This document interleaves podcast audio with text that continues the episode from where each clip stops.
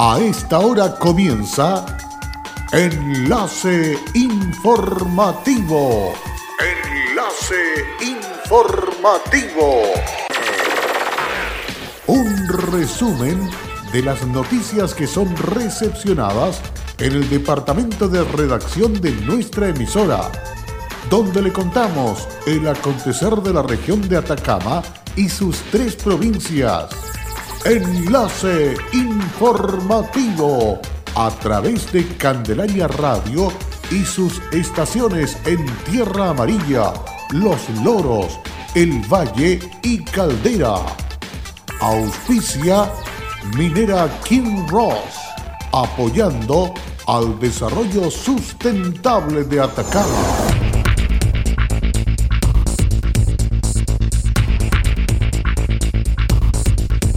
Municipios de Copiapó, salud y actividad escolar continúan suspendidas las actividades solamente con atención de turnos éticos. Hasta el 14 de diciembre estará en Copiapó Museo de la Memoria en Obispado. OS7 de Carabineros ha sacado de circulación este 2019 un total de 362 kilos 309 gramos de droga de diferentes tipos.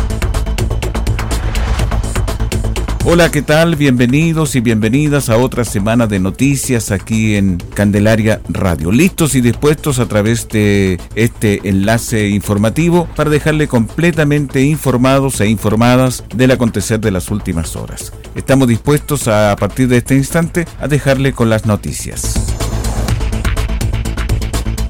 El Museo de la Memoria y los Derechos Humanos, junto a la Municipalidad de Copiapó, está invitando a la comunidad a visitar de manera gratuita la exposición Nunca Más en el Obispado de Copiapó en calle Chacabuco 441 de lunes a sábado de 9 a 14 y desde hoy hasta el 14 de diciembre del 2019. Nunca más consta de 12 módulos explicativos que abordan, entre otros temas, las comisiones de verdad en Chile, el golpe de Estado, la demanda de verdad y justicia, la tortura y el plebiscito de 1988. Entre los elementos más destacados de la muestra hay un clavo del Palacio de la Moneda, la cultura de la resistencia con grupos como los prisioneros o los jaivas, las artesanías que se hacían en los módulos de detención, relatos y mucho más. En términos más específicos, la exhibición habitual que recorre el país se han incorporado objetos y documentos relativos a hechos, lugares, organizaciones o personas de la región y que han sido donados al museo para su difusión y preservación. Por ende, el visitante podrá conocer, por ejemplo, artesanías carcelarias como pipas, tallados, tarjetas de conmemoraciones y saludos confeccionados por presos políticos, como también fotografías, declaraciones públicas o boletines propios de la actividad en la zona. Tan prontamente se presentará la muestra de afiches de la resistencia en la municipalidad de Copiapó. Las fechas serán informadas a través de los medios de comunicación y las redes sociales del municipio. La exposición afiches de la resistencia está formada por una selección de 35 afiches políticos chilenos, escogidos de entre más de mil que el Museo de la Memoria ha recibido a través de donaciones de personas e instituciones, poniendo en valor parte de la colección iconográfica nuestra, donde la denuncia a las violaciones a los derechos humanos durante la dictadura militar años 73-90 es el eje temático que evidencia la necesidad de difundir y comunicar las prácticas del terrorismo de Estado, las ejecuciones, las detenciones políticas y desaparición de personas, la tortura, el exilio y la censura. La CRM de Gobierno María Francisca Plaza Vélez valoró el trabajo realizado en el Congreso y sostuvo que los parlamentarios estuvieron a la altura. Lo que parecía imposible hace semanas atrás, que era dejar las diferencias a un lado y poner la democracia a los acuerdos por delante, analizando y pensando siempre la ciudadanía, fue posible. Se lo debíamos a la gente y particularmente a las personas que durante años sintieron que no los habían escuchado. Tras la crisis política y social agudizada por las movilizaciones de octubre y luego de días de conversaciones y negociaciones que se extendieron hasta la madrugada del viernes 15 de noviembre, se dio paso a un documento suscrito por los representantes de la gran mayoría política y que fue leído por el presidente del Senado, Jaime Quintana. Esta difícil decisión era requerida por los ciudadanos y particularmente aquellos y aquellas que marcharon pacíficamente por las calles, exponiendo sus argumentos, ideas e iniciativas con sentido de unidad, diálogo, paz y que a su vez condenaba los actos de violencia que solo conducían al pánico, a la desolación, a la destrucción, agregó la autoridad.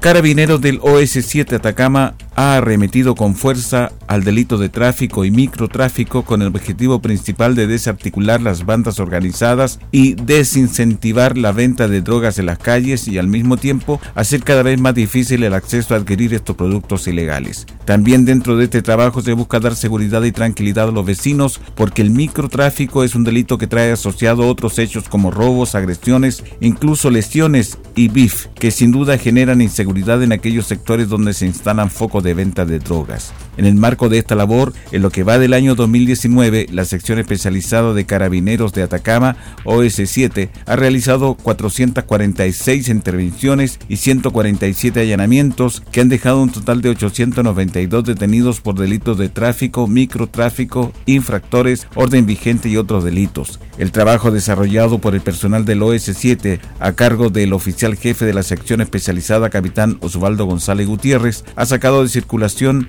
en el presente año un total de 362 kilos 309 gramos de droga de diferentes tipos como el clorhidrato de cocaína, pasta base, marihuana, planta de cannabis sativa, fármacos y psicotrópicos. Todo ello ha sido fruto del trabajo operativo y la aplicación de los servicios insertos en el Plan Frontera Norte, desplegados en la segunda línea de control, como también a través de los cursos de acción y el trabajo de inteligencia del personal de la sección especializada. En Candelaria Radio estás escuchando Enlace Informativo. Hola, soy Wilson Humberto Cortés Vargas, soy jefe de servicios generales en Kinross La Coipa. Estoy trabajando acá los 30 años en, en, la gerencia de recursos humanos y en servicios generales. Ha sido un cariño y una entrega recíproco. Ha sido unos años sencillamente maravillosos.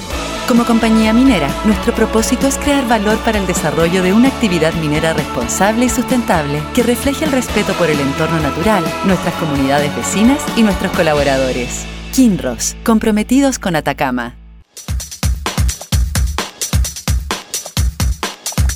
En Candelaria Radio estamos presentando Enlace Informativo un reporte diario de lo que ocurre en la región de Atacama y sus tres provincias. En pocos minutos, usted escucha un reporte preciso de las noticias que marcan cada jornada. Sigamos en sintonía de Enlace Informativo. Luego de la pausa continuamos informando a través de Candelaria Radio. El presidente de la Federación Regionalista Verde Social, Jaime Mulet, explicó en un punto de prensa las razones de su colectividad para no firmar el denominado Acuerdo por la Paz y volvió a criticar el quórum del dos tercios. Al respecto, el también diputado indicó que a su juicio hay principalmente dos cuestiones que se contienen en dicho documento, respecto de las que no estamos de acuerdo y encontramos que lo desnaturaliza. Uno de ellos, explicó, sería lo referido al quórum de dos tercios que impone el acuerdo para aprobar las normas y el reglamento de votación de las mismas, lo que a su juicio le da poder de veto a un tercio de los convencionales que se elijan. Uno de ellos es que eh, le da poder de veto a, un tercio de los convencionales que se elijan ya que todos los acuerdos para redactar la nueva constitución tienen que llegar al quórum de los dos terceras partes. O sea, eso significa en términos prácticos que, por ejemplo, para cambiar una disposición que tenga que ver, por ejemplo, con el derecho de aprovechamiento de agua, que a nosotros nos interesa mucho, para que vuelva a ser un bien nacional de uso público completamente, se requieren dos terceras partes. ¿Y qué es lo que ha pasado en estos últimos 30 años con la constitución del 80? Es que la derecha nunca ha dado los quórum necesarios para hacer los cambios eh, substantivos que se requieren en Chile. De tal forma que creo que esa es la trampa que lleva envuelta. Es un acuerdo que le puso oxígeno a un gobierno que estaba acabado y, le puso un respirador y eso uno por último lo puede entender. Pero el hecho de hacer una nueva constitución manteniendo el candado que inventó Jaime Guzmán en la constitución del 80, eh, por lo menos a nosotros, nos hace eh, tomar una decisión prudente de no suscribirlo. Eh, además, no le garantiza a los independientes la participación como a juicio nuestro debieran tenerla. Respecto precisamente a este último punto y la forma en que serán electos los integrantes en caso de convención constitucional, Muller recalcó si se van a elegir de la misma manera que nos elegimos nosotros diputados, con la ley electoral actual que favorece a los partidos y desfavorece a los independientes, entonces esa también es una trampa. El número 4 del acuerdo señala que los convencionales se van a elegir de la misma manera que nos elegimos los diputados. Y esa ley electoral favorece a los partidos y desfavorece a los independientes, entonces este también es una trampa. Se puede reproducir una asamblea constituyente prácticamente igual que el Congreso, con las mismas personas, los mismos partidos, no las mismas personas, pero los mismos partidos, las mismas proporciones. Y nosotros queríamos una asamblea constituyente o una convención constituyente más abierta. Finalmente, Mulet señaló que en este momento lo más urgente era también un gran paquete de medidas que el gobierno no ha tomado. Lo he dicho en reiteradas ocasiones, el gobierno llega tarde a todo y en esta oportunidad la firma de un acuerdo le permite un respiro y nos plantea una manto de dudas, pues más bien huele a entendimiento entre grupos de poder de siempre que lo han adornado como un gran triunfo como hubiéramos ganado la Copa América y esa pirotecnia no es reflejo de la realidad. Nosotros vamos a estar al lado de la gente con una postura crítica. Vamos a invitar a participar, vamos a invitar a elegir convencionales, pero con una postura crítica y dejando claro que no somos parte de este entendimiento, concluyó.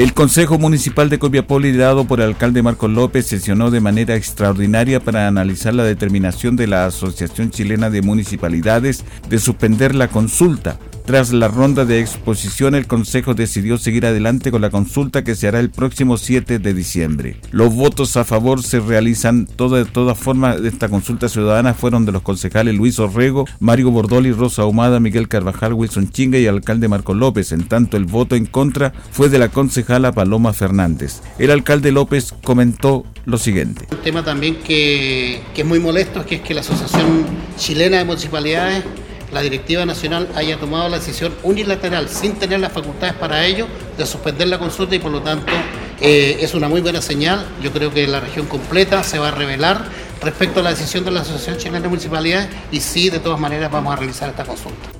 La Asociación Chilena de Municipalidades, a través de una conferencia de prensa, informó la suspensión de la consulta ciudadana, dado que será innecesario sostenerla, ya que ahora existe la alternativa planteada por el Parlamento. La máxima autoridad comunal resaltó que actualmente existe. Y es importante porque la gente dice, la esperanza que va quedando son los municipios de Chile, que en el fondo le abran un espacio de participación para poder hacer eh, oír colectivamente su voz en un acto eh, formal de expresión ciudadana. Además, ya está acordado realizar con la coordinadora de estudiantes secundarios de establecimientos educacionales que va de los 14 a los 20 años realizar simultáneamente esta consulta ciudadana.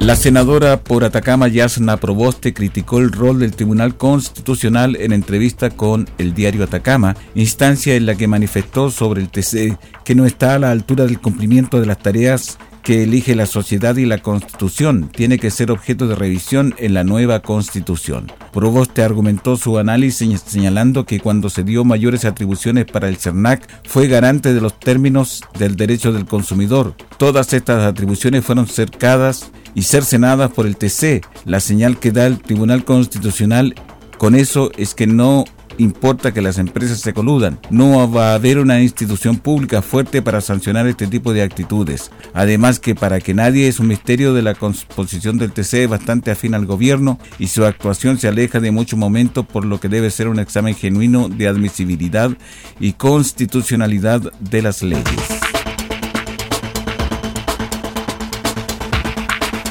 Ponga mucha atención porque la municipalidad de Copiapó está informando que a partir De hoy lunes, todas las direcciones, oficinas y servicios del municipio funcionarán en la modalidad de turnos éticos. El horario de atención se realizará de 8 a 14 horas. Las atenciones de los ocho centros de salud familiar CESFAN funcionarán con turnos éticos para cubrir controles trimestrales de embarazadas, pacientes IRA y diabéticos. Los horarios de atención son de 8 a 10 y de 14 a 16 horas. Mismo itinerario corre para la entrega de medicamentos y leche. Los servicios de atención de urgencia SAPU mantendrán sus servicios de atención desde las 17 horas hasta las 0 horas. El retiro de residuos domiciliarios se sigue realizando de manera normal, priorizando el trabajo en jornada diurna. Por otro lado, se informa que el viernes los 31 directores de establecimientos municipales de la comuna, el Colegio de Profesores de Atacama, los gremios de los asistentes de la educación y jardines BTF, además de la participación de la coordinadora de estudiantes secundarios de Copiapó, definieron que debido al actual escenario de movilización social, actualmente no se encuentran las condiciones de seguridad para un retorno a clases. La medida obedece a una decisión acordada por los diferentes gremios que aglutina la educación municipal. Finalmente se definió que a partir de hoy lunes cada establecimiento que imparte enseñanza media tanto diurna como vespertina iniciará la regularización del proceso pedagógico de los cuartos años medios. La propuesta considera los días jueves 28 y viernes 29 de noviembre cada recinto convocará a sus estudiantes para realizar la entrega de documentación relativa al cierre de año escolar. La medida tendrá que ser ratificada por el Colegio de Profesores. La Dirección de Educación Municipal, DAEM, se encuentra entregando documentación vía online. Las solicitudes se deben realizar al correo comunicaciones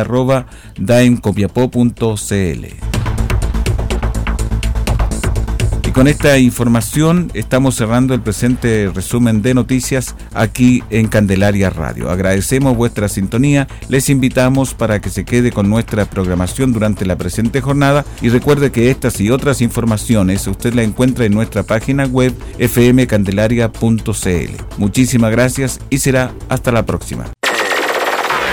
Cerramos la presente edición de Enlace Informativo un programa de informaciones recepcionadas por el departamento de redacción de nuestra emisora. Enlace informativo por Candelaria Radio.